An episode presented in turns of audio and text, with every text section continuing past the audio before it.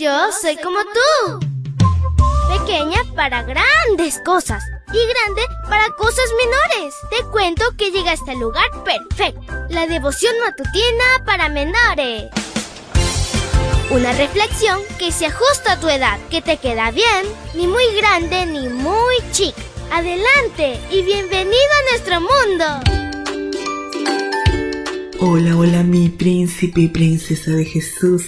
Qué genial, ya es sábado y qué bien que podamos alabar, gozarnos de Dios y darle gracias por tanto que nos da. Disfruta este día tan especial. Te saluda tu amiga Linda. Y el versículo para hoy se encuentra en Levítico 23-24. Búscalo en tu Biblia y lo lees junto conmigo. Dice así, el día primero del mes séptimo celebrarán ustedes un día de reposo y una reunión santa conmemorativa con toque de trompetas. Y la historia se titula Las trompetas. La fiesta de las trompetas marcaba el inicio del año civil de Israel, por lo tanto era una celebración de año nuevo. A diferencia de la costumbre actual en que la mayoría de las personas se trasnocha, bebe y participa de suntuosas cenas, en Israel era un día de meditación y oración. Todos reflexionaban sobre el año que había concluido y vislumbraban con fe el que estaba por iniciar. En esta ocasión los sacerdotes tocaban dos trompetas de plata, números 10, 2 y chofares. El chofar es un instrumento curvado elaborado con el cuerno de un animal limpio como un carnero o una cabra. Este sonido también se escuchaba para avisar de una guerra. Participar de una santa convocación asimismo era la señal de levantar el campamento y proseguir su camino. Lo sobresaliente de esta fecha es que solamente 10 días después celebrarían el día de la expiación. Por lo tanto, el sonido de la trompeta era un llamado oportuno para prepararse para esa gran ocasión.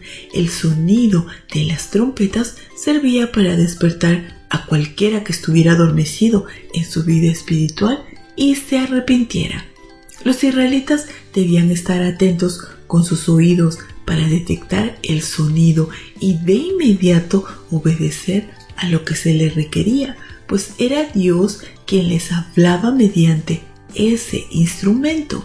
Cuando no sabes qué decisión tomar y estás confundido, es importante tu agudeza auditiva en el ámbito espiritual.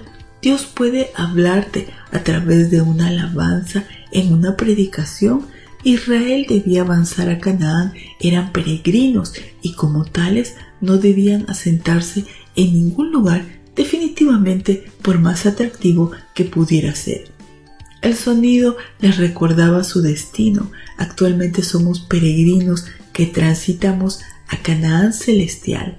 En ocasiones ciertas comodidades o planes personales nos hacen pensar que después de todo el mundo no es tan malo. Es entonces cuando Dios nos llama de múltiples formas para recordarnos la patria celestial. Algunas veces nos habla muy fuerte, como si alguien tocara una trompeta justo a tu oído, pero todo ocurre para que estés despierto y listo.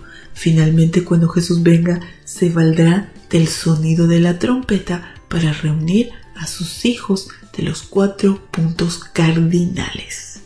Querido Dios, gracias por esta hermosa historia. Ayúdanos Señor y tu voz pueda sentirse como una trompeta sobre todo, para que podamos ser obedientes, fieles, Señor, a ti y perseverantes. Amén y amén. Abrazo tototes de oso y nos vemos mañana para escuchar otra linda historia. Hasta luego. Hoy creciste un poco. Porque crecer en Cristo es mejor. La matutina de menores llegó por el tiempo y dedicación de Canaan Seventh Day Adventist Shores and Dear Ministry.